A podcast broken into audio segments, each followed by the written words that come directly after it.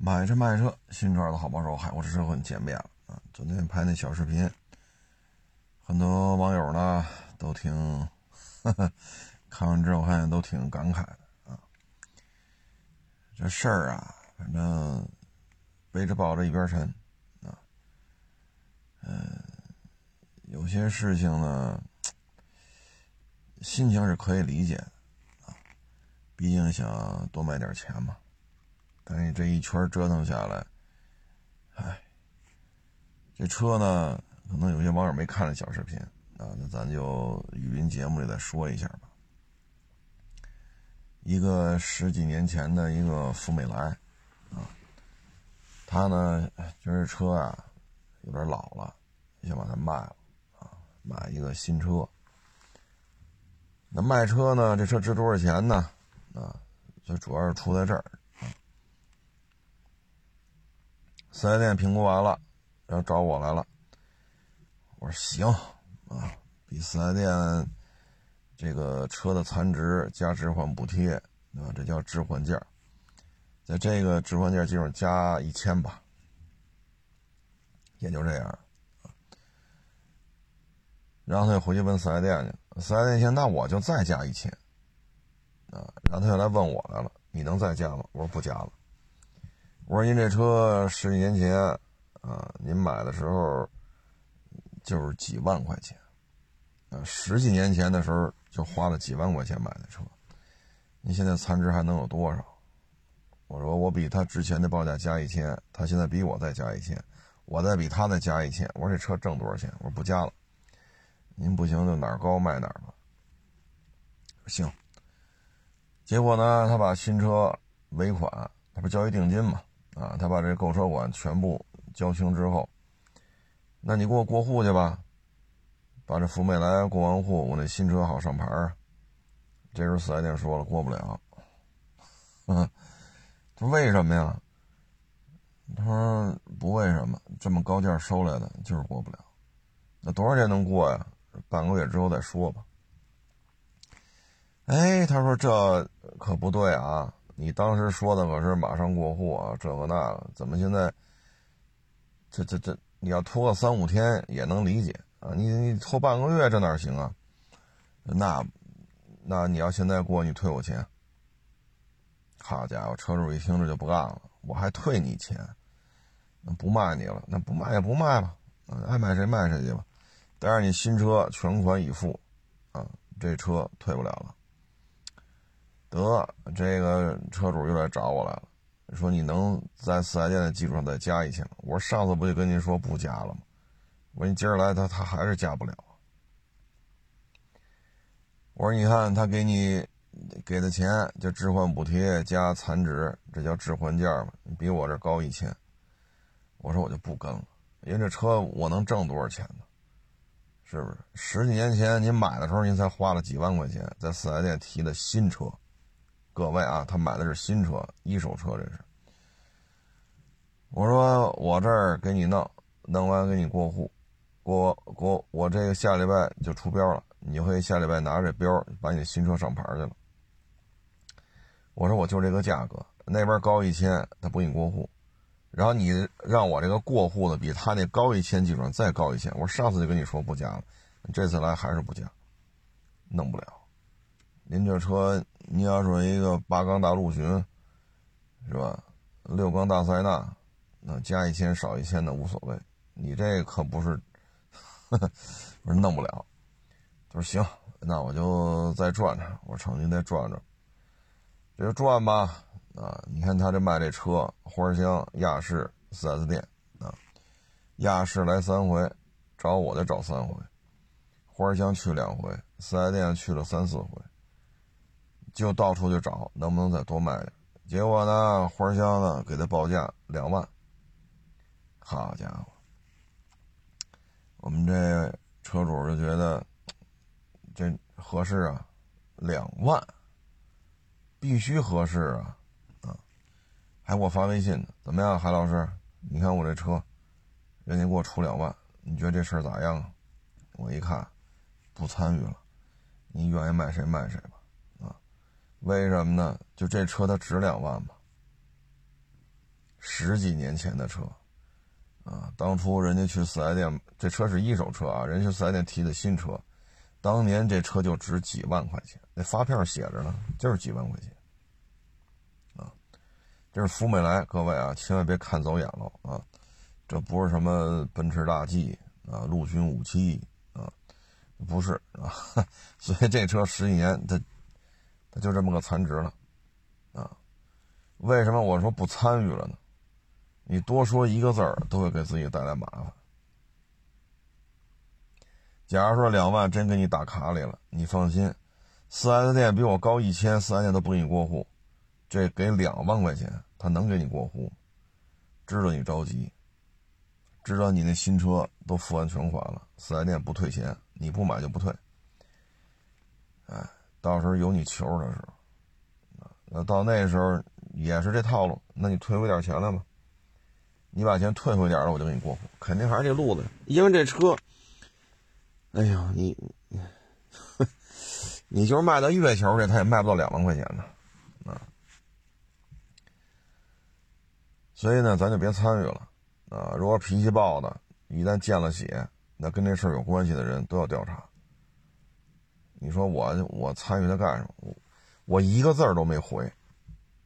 那他发完问我这，我一个字都没回，行与不行你都不能说。啊，你要说不行，这是骗子，人那边该记仇了，啊，该找我麻烦了。你要说行，人家就把车卖他了，那这事儿肯定是有麻烦事儿的呀。所以这事儿我都我都没我都没表态。微信问完了，我没有任何回复，就回复个标点符号。啊，回首个什回回复一个什么，呃，那种小符号，比如握手啊、作揖啊，OK 没有，我都没做任何回复，这事儿就不能参与了。啊，他要是见了血了，那跟这事儿有关的都要接受调查，啊，那就是刑事案件了。他要是说是文斗，他要报警，他要上法院，他这个那个，那也要接受调查。他为什么会买这车？呃，为为什么会卖这车？那得，我只要参与了，我要么我就得罪人家那商户，啊，要么是吧？所以不参与。发微信问了，平时啊，咱应该给人回个笑脸啊，呃，握手啊，作揖呀，OK 呀，是吧？或者说回个谢谢呀，咱应该回一个。但是这个什么都没回。没法回，啊，当然了，他自己后来又去了这个那个，反正自己也觉得不大对劲，啊，最后就把车卖给我了。其实你说就这么个车，哎，你说这玩意儿我能挣多少钱？但是就这么一个车，花香三回，啊，花香两回，亚市三回，四 S 店去了三四回，就这么满处跑。啊所以，我我给他转钱的时候，我也跟他说了，我说您这卖车是不是收获也挺多呀？车主也乐，是。我说您这个应该算是领教了这个圈子里，对吧？说话的这种沟通方式啊，是明白了啊。我说最终也就是这价格。你说有出两万的，您去接触完了之后，你也觉得不大对劲啊？我说我微信都不给你回，是因为我没法参与啊，没法参与。就有那个缺心眼子啊，你比如说在港口啊，这途乐人卖三十五，新车啊，然后他就问来了，海老师，这途乐新车，途乐大差异，三十五能买吗？你要跟他说这是骗子，啊，港口什么时候途乐四点零他也没卖过这个这个三十五啊。好嘛，他扭头拿你聊天记录给那个港口卖车的看，海沃士车你知道吗？海沃士说了你们是骗子，得，就有这缺心眼子，啊，我这就把我给卖了，啊，所以像这种我们都不回复，说两万收这车，你看这价怎么样？我都不回复。啊你说挺好，行，不错，那他就跟人聊去了，出了事儿也得把我牵扯进去，最后也得调查我是不是跟人家有利益交换。你要说不行，他是个骗子，你像这，好把聊天记录给人看了，那我怎么办呢？得罪人了，啊，耽误人家挣钱了，啊，所以这行业吧，他有时候，哎，就有些人呢。嗯，这思维的深度和广度啊不一样，啊，思维的频道也不一样，所以不表态，不表态，最后他接触之后也觉得不大对劲，这不是车又卖回来了。所以说这车能挣多少钱？我一天成本上千，你说我卖这车，哎呀，我能不能够一天的成本呢？我这都。等卖了再说吧，啊，所以你说，哎，这车也只能批发，啊，它这车还是有点小毛病的。你说就为这个车，我再花几千块钱修去，修完了之后，你说这车卖多少钱呢？对吧？所以这车呀，只能批发，你们拿走，你们爱怎么吹怎么吹去，反正我这沾巴点就完了，我也没那么高的诉求。就这车，你说。翻新整备，我再花几千，那这车怎么卖呀？啊，所以有些事儿啊，只能是说，我只能说是什么呢？社会上打拼的，他就明白这里的事儿。像这种在相对比较封闭啊、相对比较安逸的这种单位里边上班的，他反而会有这种这种行为啊。但是车市里边，对吧？您那个圈子里的思维方式，你跟车市里这帮二手车贩子打交道，那您那思维方式明显的是跟不上。对于我们来讲，动动嘴拿你当猴耍，那就是降维打击啊！啊，因为你那个圈子里都是，所以有些时候吧，就咱有一个不错的单位，咱别辞职啊。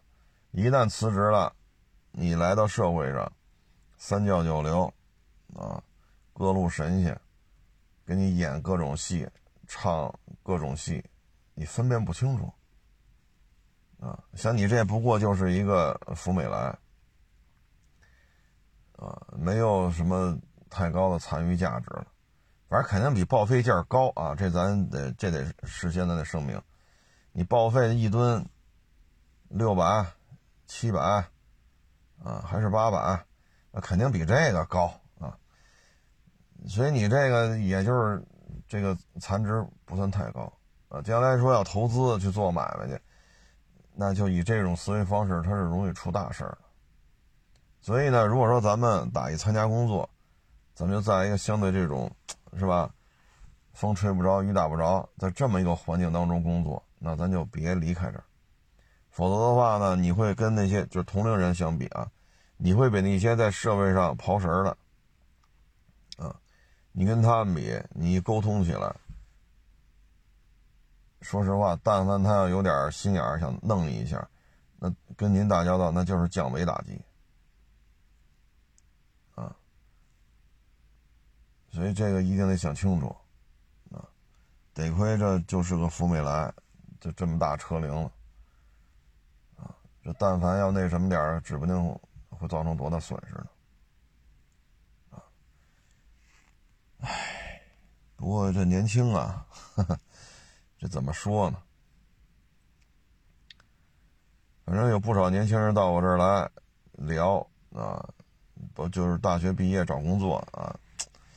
我有时候觉得，包括昨天还一个网友给我发一小视频，他说：“你看这女孩是不是走错路了？”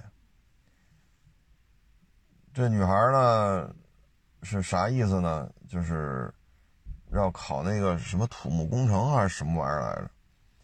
然后呢，他的高中老师一听就不让他上，说你这个成绩啊，这个上别的都比这强啊，比如财务啊，啊，或者说一些视频类的呀，后期制作类的。啊，或者其他一些专业吧，啊，财会类啊，等等等等啊，嗯，都比你强，啊，或者说做报价、做预算什么的啊，会计师啊，他说你不要做这土木工程，那不行。然后父母也跟他说，啊，你不行，你学个医，是吧？啊，或者说你上个师范类的，将来当老师去。小女孩嘛，这这不都挺好的吗？对吧？嗯，不介。我我的人生我做主，我就得怎么怎么着。结果就上了土木工程，上了一半就觉得不对劲了，本身现在房地产呢，就处于一个半死不拉活的状态。啊房地产相关产业链呢也不太景气。你土木工程呢，现在咱们大基建也不能说没有吧？啊，你他偶尔也还会修个机场、修个码头，是吧？呃，也会修点地铁啥的。但是这跟零八年到一八年，跟这十年相比，那确实臭臭了啊。然后现在自己也后悔。啊所以这找工作呀，父母安排好的，其实也不见得是错误，啊，不见得是错误。但是这孩子有时候不听，那你不听呢？你说有什么办法？啊，创业咱就这么说，您不能说所有的中国人都当老板吧？那总有人去打工，总有人去上班吧？所以创业百分之九十多都是失败的。啊，说像这种大买卖、小买卖，说你干吧，啊，能存活三年，这已经是凤毛麟角了。更何况您说您这个学生是吧？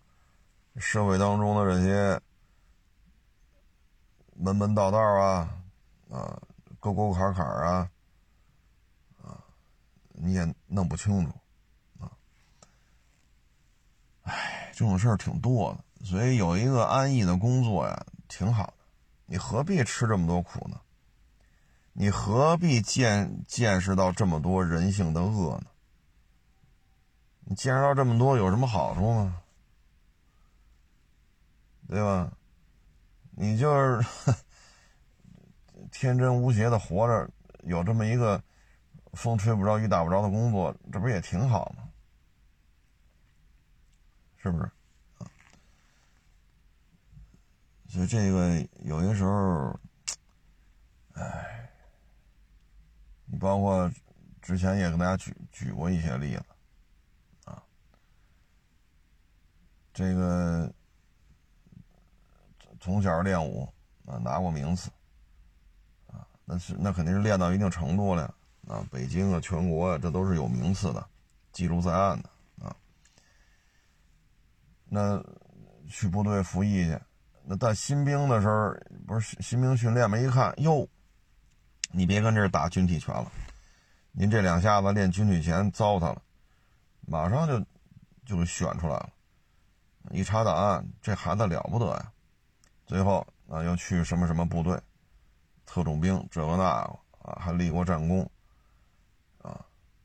聪明嘛，啊，而且从小有这种。职业的这种训练，体校啊，有拿过名次，全国的、北京的，这都是记录在案的，这不是假的，这是真的。啊，这个那肯定在这种是吧？在这种单位，那肯定是受到重用。你跟这干，又立过战功啊，他跟那个说，说说说什么抗震救灾呀，啊，或者说。你出去的时候碰着马路边有那小偷持刀，就偷东西不成，改成持刀抢劫，您过去三三拳两脚给人打趴下，跟这不一样，他立的是战功。啊，我也就说到这儿，不往下说了。那又发了几等功，几等功，那那你就跟这干吧，对吧？你在你在服役到一段时间之后就可以上军校了，因为你这个确实值得培养，部件。非得不行啊！我这个体校我就横趟，我都拿了名次，到部队你这这我什么干不了啊？对吧？地方上部队上，你看我什么不行啊？人部队首长还挽留，说你这，你再熬一个年头，你就能你就能上军校了。我们也愿意培养你，你确实你也这条件也够，就时间差一点也不是说十年八年差一点你你稍微坚持点就去军校了，你再回来就不一样了，对吧？你熬到三十来岁，你这也两道挤了，你愿意回北京，你这级别在这儿呢。安排工作也好安排，不行，这我没有摆不平，不用安排，对吧？这好，你现在呢？几千块钱一个月，啊？你说你在北京找一个几千块钱的工作，你什么时候找不着？你现在你说后悔了，是吧？那。上哪儿给你找武装直升机去？北京哪个单位天天倒腾这个？上哪儿给你倒腾个大潜艇去？对吧？上哪儿给你倒腾这个倒腾那个的？这这哪北京哪个单位也 没有你的用武之地了？那这时候觉得失落了，晚了，晚了啊！所以有些时候安排好了，你就这你确实立了这功劳了。人确实也很欣赏你，对吧？你确实也立了战功了，确实，这个身体素质也适合干这个，啊，哎，所以有时候这就是，你就跟那待着，其实也挺好，是不是？人部队首长也都是挺可惜的，说你这是个人才啊，不听，那你说你非要脱了这身衣服，那也得穿，那穿不上了。是你自己要求走的，跟我之前聊那也是，两口爹妈都是，是吧？都是穿那身衣服的，就让你考这学校，考这学校你就考吧，分儿也够。考完之后，对吧？你爹妈都是干这行的，你将来说，你去交通队，你还去派出所，你就干这行不就完了吗？爹妈都是干这，不，我就不听。我才不听你们安排。好，你现在二十八九了，收入也不理想，工作也不理想。你现在想回去，那人家学校不招你这么大岁数的了。我说这可没招了，这个。我说你爹妈都干这个的，他们都解决不了你这么大岁数要求再去那上学去，他们都解决不了，我也解决不了。你现在你说后悔了，你说工资收入不满意，啊，这工作说出去吧，也不如干那行体面，社会地位也不如干那行高。哎，我说那你这晚了呀，二十八九了，人那学校不要这岁数的了，你这十八九行。你这二十八九真不要了呀，所以有些时候你就听父母安排也没错啊。至于说说卖个车这么感慨这么坎坷，嗨，这都是小事儿啊，这都是小事儿。人活着嘛，我你会发现什么是大事儿，也就是你的身边的亲人的生与死，只有这个是大事儿。时间轴拉开之后，这都是小事儿，这都是小事儿。只有你身边的爹妈呀、老婆孩子，他们的生与死才是大事儿，剩下都不是什么大事儿。啊，哎，昨天是前天呀，啊也是一个老民警，北京的，啊，五十多了，白发苍苍。出去巡逻，就发现那马路边一女的呀，哎呦，哭的哟，真是嚎啕大哭啊，惊天地泣鬼神。这老民警就过去了，说：“你这小姑娘，你怎么了？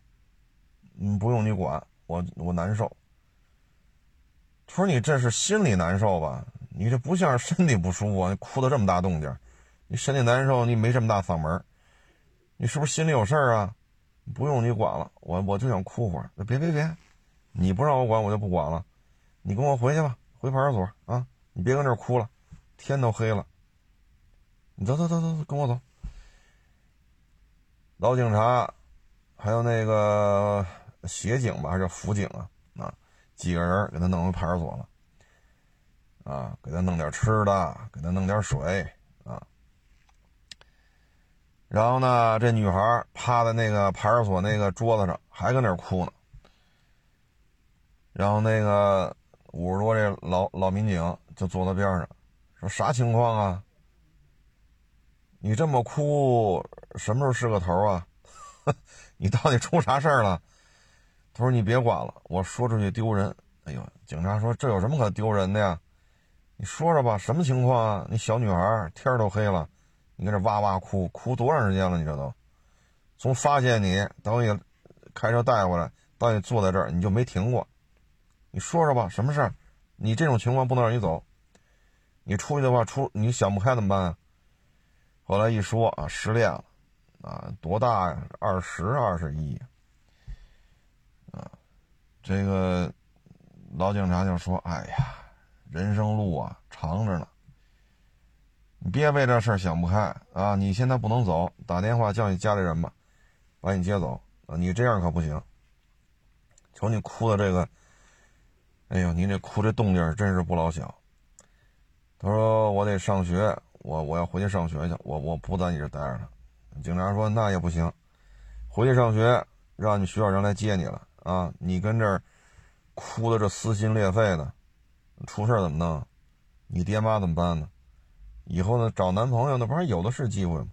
你才多大呀？劝半天啊！所以呢，那最后呢，也是通知学校，让学校来人给他接走了啊。所以你会发现啊，像这种就以福美来这件事儿啊，其实就是小事儿，就是小事儿。人生漫漫。啊，这些事情呢，会让你更加的开阔你的 视野哈，增加你的阅历。但是开心也好，不开心也好，这都是小事儿，这不是什么大事儿啊。一家子人，这个过得，是吧？和睦愉快啊，不论是粗茶淡饭，还是天天什么大闸蟹、象拔蚌。啊八二年的拉菲啊，你怎么过？其实也就是一家子人开心是最重要的啊。所以像福美来呢，这都是小事儿啊。嗯，包括这小姑娘这想不开这个，其实都是小事儿啊，都是小事儿。原来警察荣誉那个连续剧里不是也拍过他那个，就是李大为他那师傅。啊，当年不也为这事儿也挨批过吗？那女孩要跳楼，跳那一瞬间，就李大为他那师傅那老警察就冲就在楼顶嘛，就冲过去了，抓着那女孩胳膊了。啊！但是当时没有其他人支援，你看他一人拽一姑娘，给那老警察胳膊底下啊，那不卡在水泥台上吗？都磨都磨得露出骨头来了，实在是抓不住了。那女孩呢？就这血不就顺着她那胳膊流下来了吗？流下来之后，他不正好这老警察抓着那女孩那胳膊吗？相当于你这个手抓他胳膊的时候，血，因为老警察胳膊不是卡在水楼顶水泥台上吗？血就流下来，流下来不相当于润滑了吗？最后没抓住，眼看着小孩小女孩从楼上跳，下，从楼上掉下去了，摔死了。那你现在看呢？你说，嗨，包括那个警察荣誉，后来也有一小一小女孩自杀了，啊，弄得那个那几个办案的警察也很难受。他呢是父母都死了，给小女孩留下房产了，也留下存款了。父母临死之前这意思呢，就是没办法，这重病在身，那实在挺不下去了，挺不下去呢，就也跟姑娘说。你有房产有存款，你就好好活着就完了。爹妈就先后都去世了。小女孩呢，挺善良的，但是就是胖，贼拉的胖啊，就就就跟现在的贾玲那水平差不多啊。第一次恋爱，就是网恋，也是什么 QQ 什么之类的。结果呢，进了杀猪盘。啊，哎呀，这那那这，天天夸的嘘寒问暖，这个那，但这是网恋啊。结果呢，就通过一些什么这个那个，最后把小女孩，就是父母给她留套房嘛，把那房给弄走了。小女孩特伤心，特伤心呢，但是还好，家里边留下点钱嘛，啊，可能有个百八十万吧，具体我也记不住了，反正留下点钱。父母临死之前给他的，就是你就好好活着就行了，啊，爹妈也照顾不了你了，啊，因为因为疾病先后去世了嘛。结果呢，又第二波网恋，又把他钱给骗干净了，完了还发就网上发信息说他是个笨蛋，啊，胖的跟头猪似的，智商也他妈跟猪一样，这都把你钱骗干净了。小姑娘等于两次网恋，房没了。啊，几十万、百八十万吧，大概钱也没了。本身小姑娘是内向，又有点自卑，又长得太胖了，贾玲那样了啊，也不是太好看。竟然这么再数了一顿，就要自杀。啊，这时候李大为和他师傅俩人去的，又赶上小姑娘往下跳的时候抓住。这回俩人，但是小姑娘太胖了，好家伙！这这俩警察拽着也费劲，哎，这回好在哪儿啊？那个所里边得到信息了，又来了四五个警察，啊，这一下给他蹬上来了。你说俩人蹬蹬不动，啊，然后呢就送医院去吧，跟这小姑娘又让那个女女警察去陪着她聊，这边呢就去抓。结果呢，小姑娘被救下来了，不是挺好吗？在医院里头，精神特别的平稳。也不跟你多说话，让吃吃点，让喝喝点。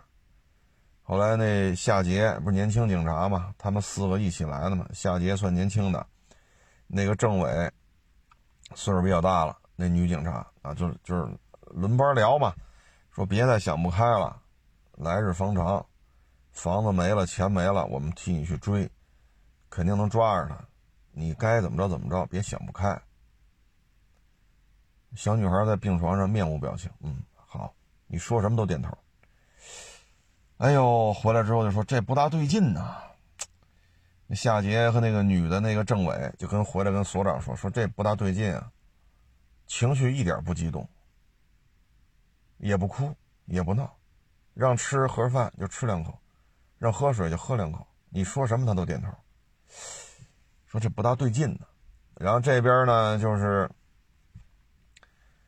这个这其他的警察就是顺着这个网恋嘛，啊，顺着线索去找，哎，去其他城市找当地派出所，说这人可能在你们这儿，最终给抓了。抓完之后呢，特殊提出申请，把骗的这两个人带回来，让这女的看一眼，说你相信警察把你骗你这两个人骗你房子和骗你钱的都抓着了。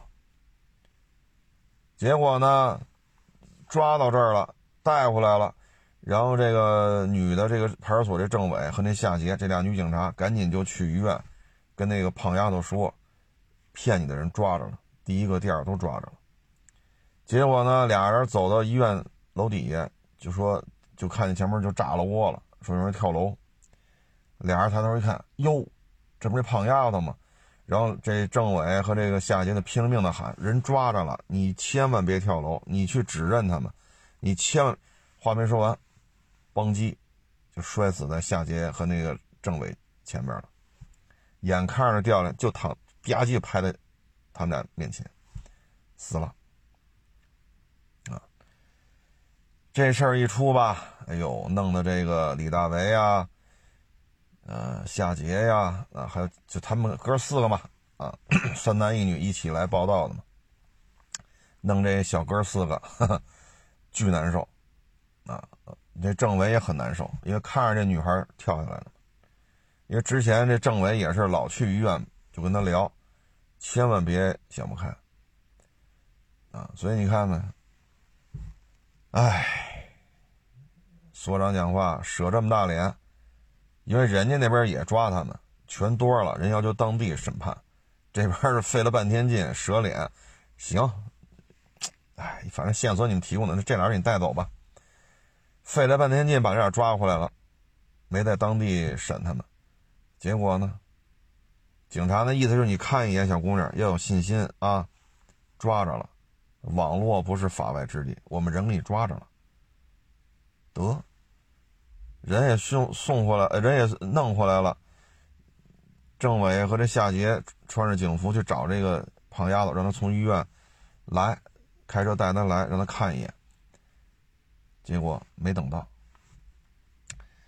所以呢，就是没有什么过不去的啊。除了生死离别，这 这咱左右不了，剩下的其实都是小事啊。说这车赔了，这车赚了啊，这工作没保住，人把我开了。还是我求职又失败了，啊，还是说搞对象又谈崩了，甚至于离婚了，啊，或者说像这个被骗了，其实留得青山在，啊，所以你看现在满世界都是反诈 APP，就是因为很多案子最后就成这样了，最后就成这样了。你弄了这几个警察，你说那几个他不是三男一女吗？这几个男的不跟着老老警察、副所长什么的去异地办案，然后让当地公安机关就配合一下嘛，最后抓着了。这夏杰跟这个女政委倒班陪着这胖丫头聊聊天您的爹妈都没了，留下的财产也都被骗光了。嗨，所以说呀。就是年轻，啊，社会经验不足，啊，现在就这种事情啊挺多的，所以你看反诈 APP 为什么天天让你下载呢？就是因为这种杀猪盘太多了，最后弄出人命来了，啊，你看现在这种形势之下，这俩人抓着这俩，你也不能打，你也不能骂。啊你要搁过去，啊，要放在几十年前这样的，好，你把人家女孩给，虽然说你没杀他吧，因为人家死死的时候你还得警察戴着手铐铐着呢。你说这个，要我说，你说这是不是欠打、欠揍？啊，哎，所以年轻人呐，就现在生活水平啊，不像我们小的时候。吃不上肉，啊！我他妈的要是猪头肉卷烙饼，我他妈能吹一礼拜牛逼。你看我吃的多好，你们都他妈吃不上。那现在谁还这么吃？是不是？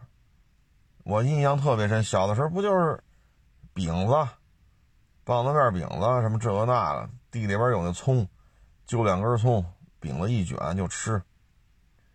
我印象很深，我小时候就这么吃，哪有好家伙，这儿有曲奇，那儿有什么什么派，是吧？啊，这个什么羊角面包，啊，这个是什么可乐，那个是雪碧，这是冰红茶，哪有这玩意儿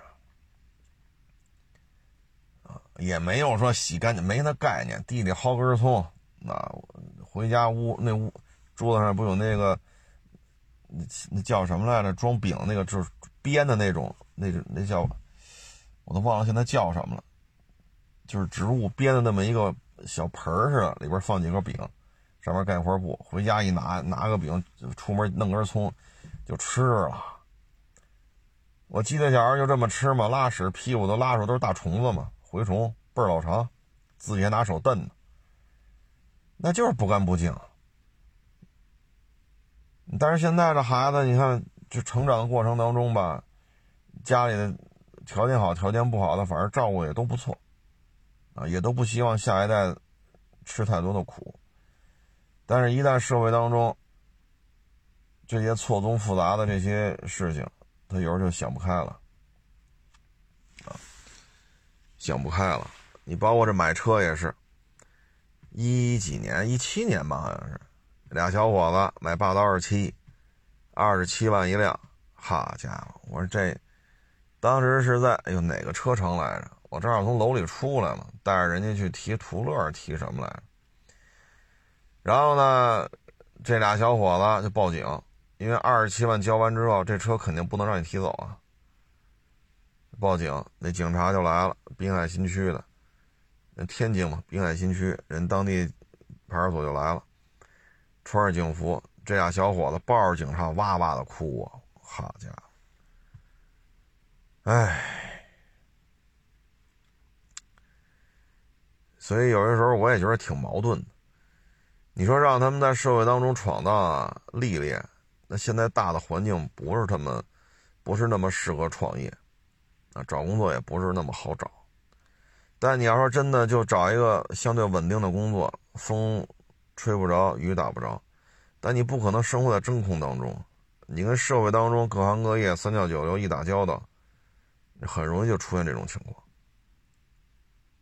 其实我有时候看着我也挺矛盾。你说找个稳定、稳稳定点的工作不好吗？任何一个做家长的都认为这个做的没错啊！只要是只要是父母，只要是有孩子的，都认可我说的。但你像这种生活当中接触这种，你说叛逆也好，你说稚嫩也好，他有些时候这工作太稳定了。太安逸了，风吹不着，雨打不着。一旦社会上各行各业一打交道，就会出现这些问题。啊，其实这是我也觉得挺矛盾的。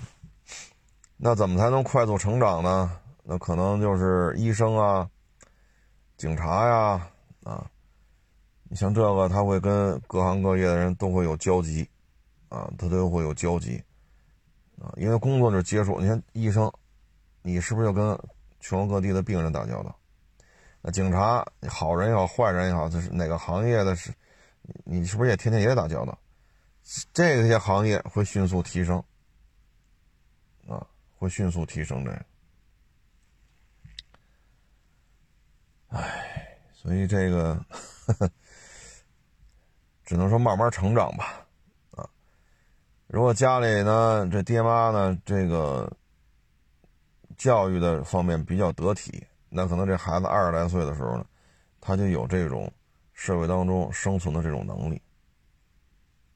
而当相对普通一点的孩子，他可能二十多岁还是爹妈呵护的很好，啊，也挣钱也上个班啊。你说之前北京某个区的那个也是一网友嘛，他说：“你看我们这都是带编制的，你看我们新来这些孩子。”二十来岁，汽车五十万以下的不坐，摩托车二十万以下的不骑，你才挣多少钱？七八千啊！这爹妈，你说给他照顾的好吗？照顾的好，有编制，工作体面，风吹不着，雨打不着，这房子车子，你一听这家里也是不差钱的主。但是他们早晚有跟社会上的人打交道的时候。所以这还是看父母怎么来，怎么来完成这种让孩子从学校到社会当中的这种过渡，啊，怎么去沟通这个事情？沟通不好会出事儿的，啊，包括前两天那十六岁那小女孩，最后不给拘了吗？啊，他打一摩的还是什么玩意儿，包落上头了。后来呢，人家那开摩的那个五十多了，啊。那那也，我得管人叫大姐了啊！一老大姐，就联系上了，说给她送一趟。这小女孩呢，说是给人家六十块钱是多少来着？人第二天颠颠颠送来了，送来之后呢，他又不给人钱了，还把人给骂了一顿。骂了一顿呢，人家这个老大姐就不干了，她说：“你言而无信不说吧，你还骂我，骂这么难听。”结果十六岁的小女孩抓着这五十多岁大姐就开始打，把人给打一顿。那这事儿就报案了。那警察一来调监控，周围的人证，双方各自陈述各自的这个是吧？那最后这小女孩就拘留了。这这就是十六岁。你说这爹妈教育是不是有问题啊？人家给你送回来了，是你提出来给人六十块钱，人送回来了，送回来就给人六十就完了呗，不给，不给人骂一顿，啊，什么侮侮辱性的语言骂一顿，那一下人就急了，急了之后呢，呵，他还不干，还把人打一顿，把自己打的 管吃管住去了！你说这是不是教育就就是有问题啊？这这这这小女孩的父母啊，这些教育一旦出现这么大的偏差。那社会当中给他给他的这种修正，有可能修正的代价是他需要一生来承担的。你说十六，这绝对是小孩这还没成年呢。你有一拘留的记录，为什么呀？打架，打谁呀？十六岁打五十多，你这事儿说出去，你说，哎，这东西啊，这怎么说呢？之前呢，也是看一报道，啊，动车嘛，列车员、乘警在车厢里巡视，就发现动车和动车之间，就上下车那舱门那儿，一男的跟一小孩就坐那通道那。一开始呢，以为那是逃票，那一查，俩人还都有票。哎，你那座上也没人坐呀，哎，你为什么跟这儿坐着？那男的来一句：“我们家孩子啊，又哭又闹，我怕影响别人休息。我一上，我要上这儿，然后看看车窗外边风景，跟这休息。他这跟人闹，他也不影响别人休息。得，这话一说完喽，列车员和乘警也是也不好说什么。你看，他有的人，你看，这就是教育出来的。”啊，这就是，这也是家长一种教育方式，啊，包括你说也是在这动车上，小孩吃橘子，那可不是流汤吗？对一打橘子吃可不是流汤吗？那孩子妈就说了：“你这弄一地不好吧？对不对？人家那阿姨擦地擦的多辛苦啊！你看那个那不垃圾桶吗？你上垃圾桶那儿吃去。”那你吃橘子这个汤汤水水不就洒那桶里边好的，小孩也就三四岁，拿着橘子颠颠颠颠颠，跑到垃圾桶那儿蹲垃圾桶边上吃去了。你看这也是父母教育孩子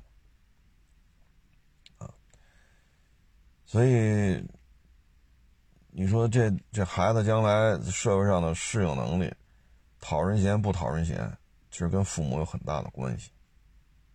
啊这十六岁把人打一顿，你说，哎，这有些事儿啊，真是。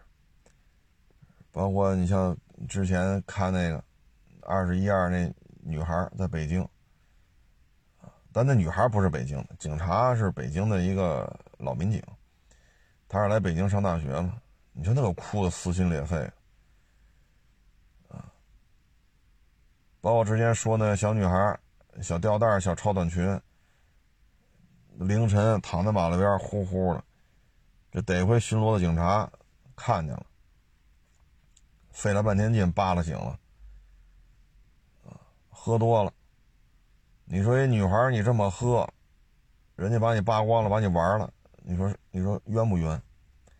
这再得个梅毒啊，得个艾滋病，你说这他妈不更倒霉吗？啊，玩完了他把你值钱东西都拿走，或者说。把你东西之前的手机啊什么这拿走，你说这，哎，像这就算不错了，啊，被巡逻的警察看见了，扒了警喽，啊，打开他手机，叫家里人过来接来，这小姑娘这算是躲过一劫，啊，这爹妈也得跟孩子说，男孩女孩不能说生活当中的主旋律就是喝，你的社交。总是伴随着酒精，这绝对不是好现象。你不论你十六、十八还是二十多，绝对不可以。人的生活当中的主旋律，如果你所有的交际、社会交往、人际关系都要通过酒来维持，那这绝对是有危险的啊！特别是小女孩啊，所以这父母教育很重要啊，父母教育很重要。现在反正也是矛盾，啊，又不想让孩子吃苦，但是你什么都照顾的好好的吧，一旦跟社会上打交道，就会出现很多你意想不到的事情，哎，咱就不说这个了啊。这两天这银行，美国这银行排名第十八啊，这个银行一歇菜，好家伙，连锁反应还真多。因为美国这些互联网创新型的这个企业，包括一些海外的一些啊，就是身份国籍的原因吧，这家银行比较开放啊，所以你这钱都能存到他那儿所以呢，这个银行一崩啊，可能硅谷会有，我看这报道啊，可能硅谷可能有上千家企业。三月份或者四月份就再也开不出支来了，因为钱没了，啊，这事儿就比较麻烦了。它对于美国的这些互联网企业呢，将会出现一个比较大的冲击啊。没有钱，那说什么也白搭了啊。因为互联网企业嘛，这就一个烧钱的、烧钱的玩意儿啊。这里边可能比较有意思的事情在于什么呢？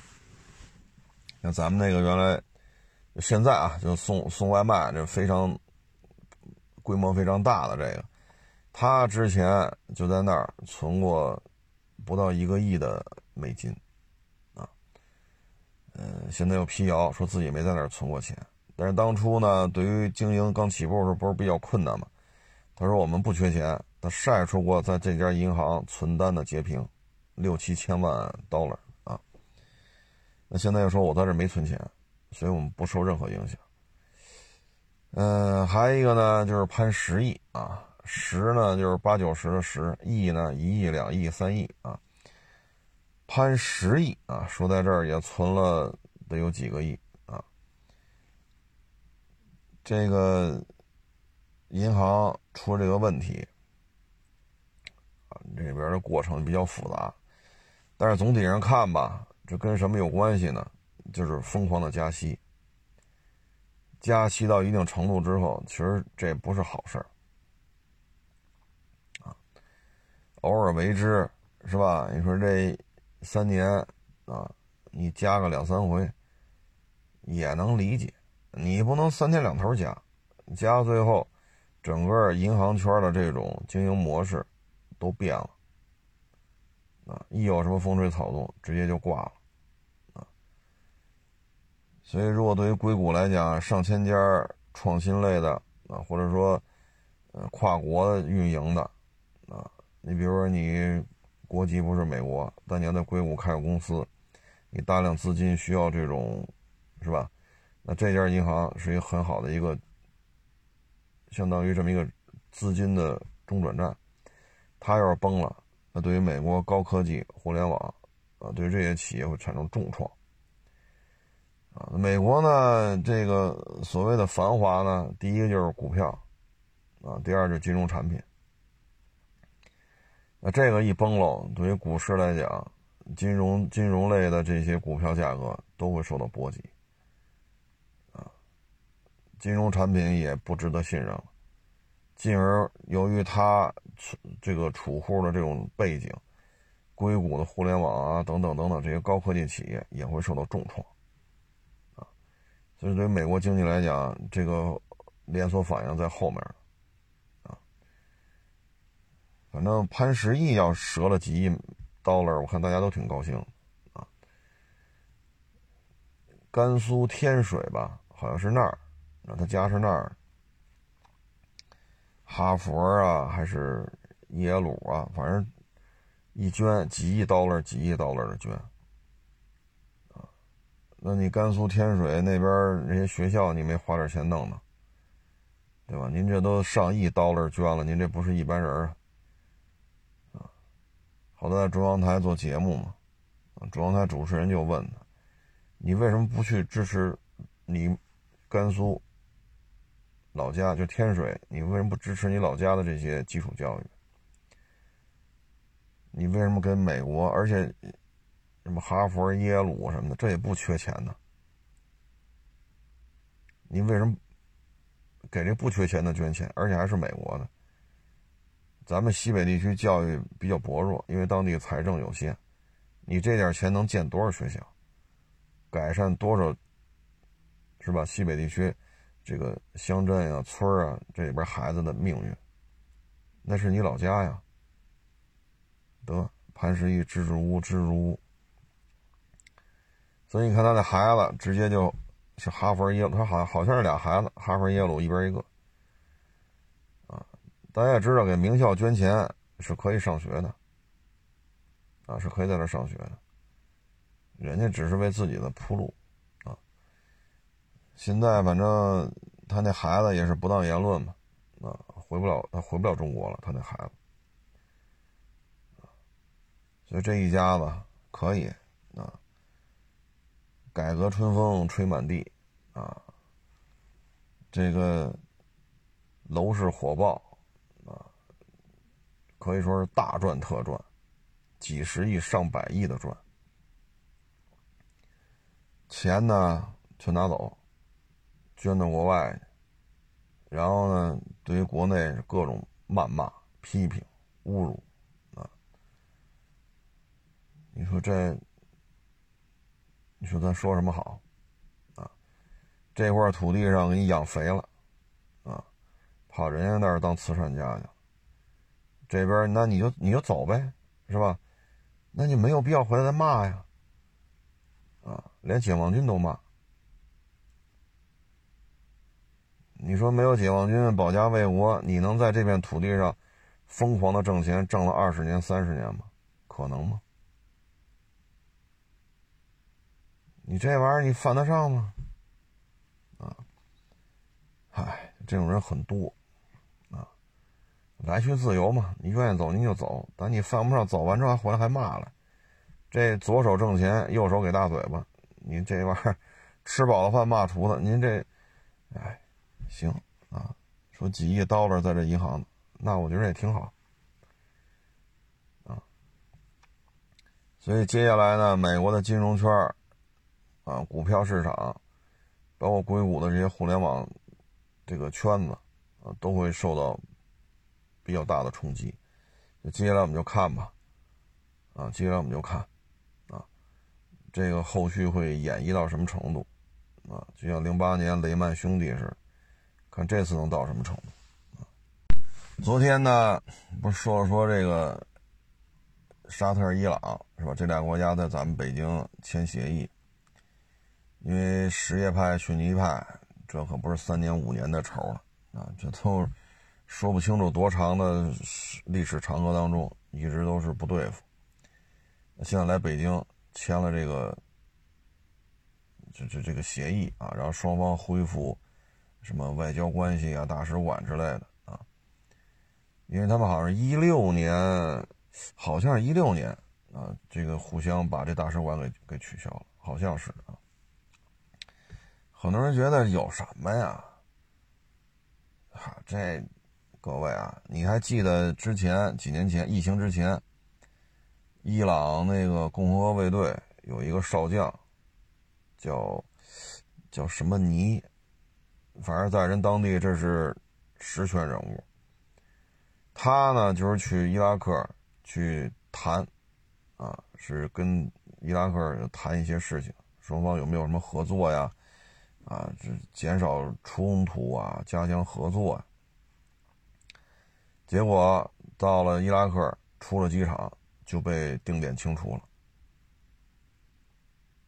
就是说，你们之间要和，那不行，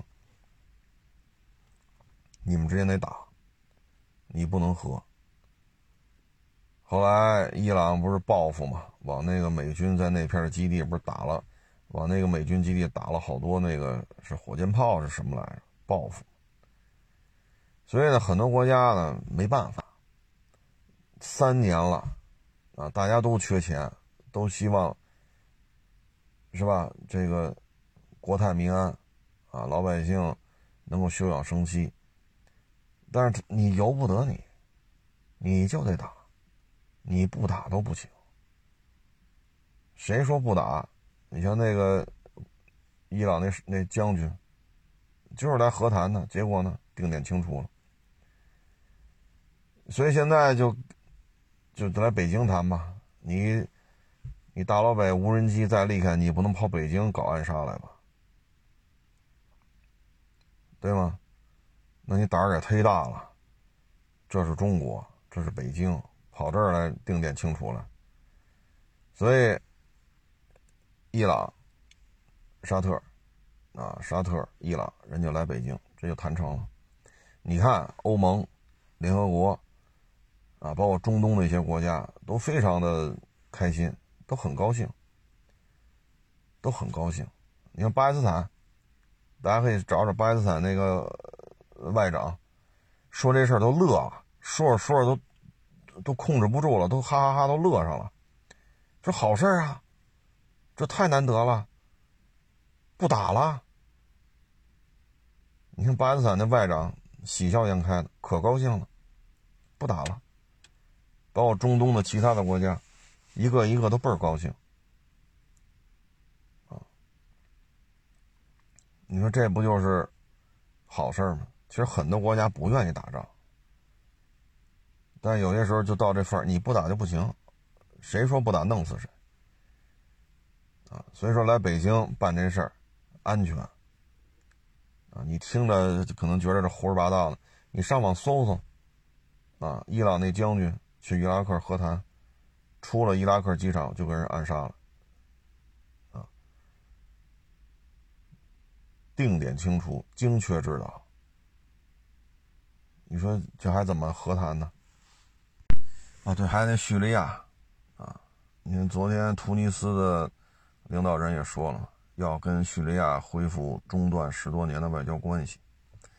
所以说，在北京签这个，双方说和解握手。啊，三方因为还有中三方握手，你看在中东地区还是反响挺好的，就大家还是认可，就别打了，啊，就休养生息啊，现在经济形势不太好，啊，就大家一起是吧？能不能坐下来咱一起挣点钱，啊，稳定一下物价，搞一搞民生，是吧？是修点自来水厂啊，啊，修点马路啊，建点医院，建点学校啊，搞一搞进出口啊，啊，所以这个影响不一样，啊，啊，对，那叫苏莱曼尼啊，伊朗那个共和国卫队的少将，那事儿啊，大家上网看一下，最后伊拉克的领导人就说了，这是大老美的领导人给他打电话，让他跟。伊朗的领导人约一下，啊，避免冲突，啊，就算是和谈。然后伊拉克这边就去约了，约完之后，结果反而你离开伊朗就，这消息大家可以上网查一下，啊，上网查一下，所以你能看出来，乌克兰和俄罗斯打去吧，不都说了吗？战死到最后一个乌克兰人。唉，这两天网友来还聊这事儿。我说：“你看乌克兰一望无际的这种庄稼地啊，你这些粮食，你是卖非洲、卖中东、卖欧洲，这粮食这是硬通货啊！啊，当然了，种粮食确实很辛苦啊，但是它确实你有这个有这个条件啊，对吧？又有港口，奥德萨那港口。”你可以拿船拉走，你往欧洲卖有大量的陆地边界，直接就开车开火车就都往那边拉，就卖粮食卖蔬菜没问题。心中有粮，呃，家里有粮，心中不慌嘛，这是他一个重要的一个经济支柱，啊。再一个，那是军工体系跟俄罗斯跟中国这是有配套能力的，他也是能挣着钱的，啊，包括咱们 L 幺五。包括在早些年那 K 八，那不发动机不都是用了人家的？包括咱们也请了人那边很多的专家过来指导工作，所以你这军工体系这不是挺好的吗？啊，你总不能说哈，现在这亲美亲美，那您这意思，乌克兰的生产的发动机装到 F 十六上，乌克兰生产的燃气轮机能装到美国军舰上，可能吗？美国军工复合体只是希望你这儿打仗需要从我这儿买军火，他绝不可能说我的这个军火要装你乌克兰的零配件，绝不可能。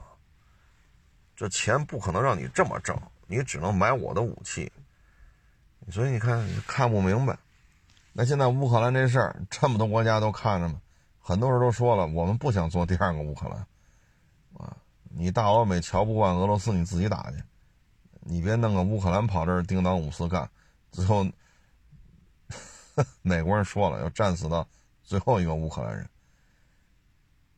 这么这这这这事儿谁也不愿意干，啊，所以很多国家是对这事儿是看得明白的，作为一个国家领导人，心里还是有点这种战略格局的。啊，所以你看，现在沙特、伊朗、伊朗、沙特在北京一握手一签字，除了美国、以色列，剩下所有国家都表示好，这事儿办得漂亮，好事支持，地道啊。很多中东国家，那你看这不是马上也要跟这个叙利亚恢复外交关系。这是一个大的趋势，疫情也好，经济衰退也好，现在核酸不做了，那经济依然在下行，休养生息，尤其是乌克兰这事儿，大家记得吗？一那个越南，越南一个算是政府的一个报纸嘛，写篇文章嘛，啊，就可以说把乌克兰这个愚蠢呢，很通透的骂了一顿。唉，所以你看，现在越南啊，可愿意跟咱搞合作了，尤其是老挝这事闹了，好 GDP 翻一番，这铁路你可不能再从老挝修，老挝拐到泰国去，老挝在什么柬埔寨这那，那就把越南晾这儿了，那不行，你得从我们这儿修啊，这不颠颠颠去年底来咱北京谈这事儿，就看的都很明白。当乌克兰没有好下场，还不如一起合作呢。你包括是白俄罗斯啊，还是哈萨克斯坦，我我记不清了。当时那人家国家大当家的嘛，去他们那摩托车企业视察去。哎，这摩托车不错啊，嗯，挺好的。有咱们自己生产零件吗？这一问，没有。螺丝呢？没有。灯泡呢？没有。发动机呢？没有。好家伙，这车子有中有咱们生产没有？哪儿产？全是中国产的。当时那总统那脸就拉下来了。他说啊，咱们跟中国关系啊挺好的，中国也不制裁咱们。但是咱也不能说这摩托车连个螺丝咱都生产不了吧？那厂长说，咱不是负责设计吗？咱负责组装，是不是？总统说这也不行啊，跟中国关系好是关系好，你也不能。百分之百都是中国的，咱就拿改锥钳子咔咔一传，这可不行！但是呢，这确实让他觉得实惠啊，因为咱们现在摩托车也好，工业产业也好，形成了规模化、完整的工业产业链，所以很多东西做的比较便宜啊，所以这种产能的外溢啊，相对效率高一些、相对成本低一些的这种工业产品的外溢。对于他们来讲也是有好处的，呃，哪怕这组装厂转到你们那儿，他们也觉得都是有好处啊。所以打什么打呀？啊，乌克兰打到现在了，它到底目的是什么呀？招来招去的，哎，所以有些时候，你看这么多人啊，心里边就这么向往美国啊，贵美甜美啊，愿意管美国人叫爸爸。但是说美国人这事儿也有意思，大家看过那小视频吗？叶利钦说我们要加入北约，我们申请加入北约。你看克林顿那个乐，他真是想当大哥，他就不又不让人加入，啊，就是挑事儿去，为什么挑事儿啊？有着俄罗斯在这折腾，留着俄罗斯有这么一个假想敌，北约就能存在啊。你要是加入北约了，这北约就没有价值了。我就得留着你，我才让你们有对抗，有对抗有冲突就会有危机感，我就可以驻军，我就可以卖军火，驻军也是一种对你们的控制，给你们卖军火，我还能挣钱，也是一种控制。啊，因为飞机呀、什么军舰呀、导弹这玩意儿售后这一块是吧？你美国人还是能控制你，然后挣钱啊，卖军火也不是白给，是卖，不是送。所以人家这玩法是，嗨，真是有个当大哥的样他也不能这么干呢。啊，嗨，随他吧，反正这东西人各有志啊，嗯。对于咱们来讲呢，能做的就是干好自己的事儿，啊，也没有什么其他的捷径，啊，大的环境就这样，嗯，今年也注定是一个跌宕起伏的年份，啊，你看菲律宾这个折腾，思密达和脚盆机这个折腾，啊，蔡省长这要去美国，怎么怎么着，啊，哎，所以今年注定也是，啊，你看现在车市。百年未有之大变局，这个车市可以说建国以来吧，汽车市场就没有这么疯狂降价的时候。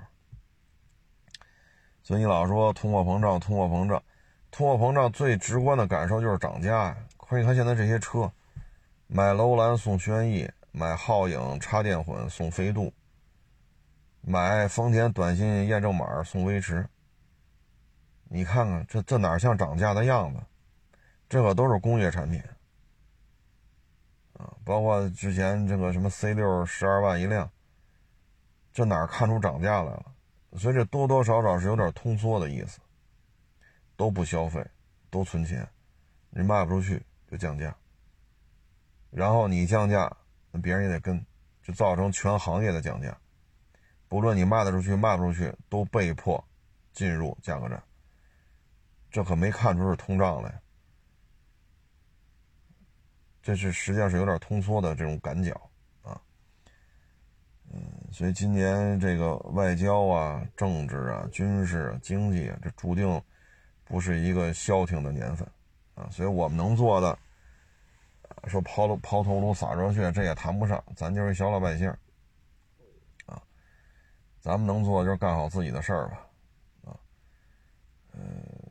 也别给自己添麻烦，也别给家里添麻烦，也别给社会添麻烦，啊，嗯，反正 这个现在这种形式吧，我觉得就是看一个，大家可以，我不知道看不看这个电视台，中央六，像北京呢，就是北京一，还有中央六，你看这两个频道，现在每天都在演一部。就是抗美援朝相关的这个电影啊，呃，或者说这个打过鸭绿江这种连续剧，我不知道大家注意没有？三月份以来，像北京这么多频道卫星，就是未上星的是 BTV 一，BTV 一每天晚上都会演一部啊，什么狙击手啊，啊，什么爆破手啊，什么英雄黄继光啊。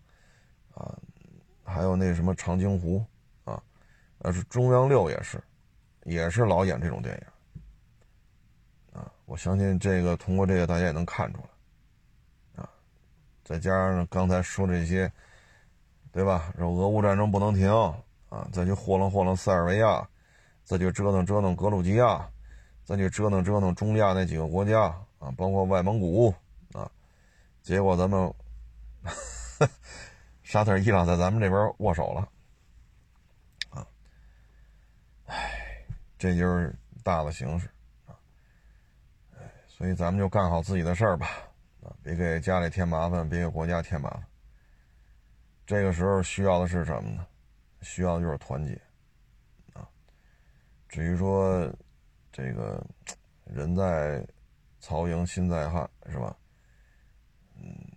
反正我觉得，一旦发生一些冲突的话，在国外了呢，得小心自己的资产啊！你像切尔西那老板阿布，都加入以色列国籍都快十年了吧？俱乐部没了，股票、基金、存款全没，豪宅、名车、大游艇、直升机全没，全给没收。你说我不是俄罗斯国籍，我加入以色列国籍都快十年了，没用。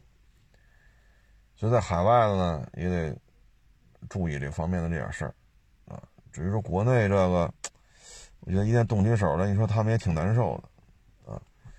你说哭嚓跪地，哎呀，美国爸爸可打过来了，这么着好像也不太合适啊。但你让他支持自己的国家吧，他们又不愿意啊。这还没打呢，就天天骂自己国家这不好那不好。哎，随缘吧，啊，百年之未有大变局这句话放在二三年，我们回头看二零年的时候能说出这句话来，你就能看出来战略的前瞻性，可以说应该是一切尽在掌握之中，啊，行了，不多聊了，啊，大家也多保重身体。啊干好本职工作啊！欢迎关注我的新浪微博“海阔试车手”。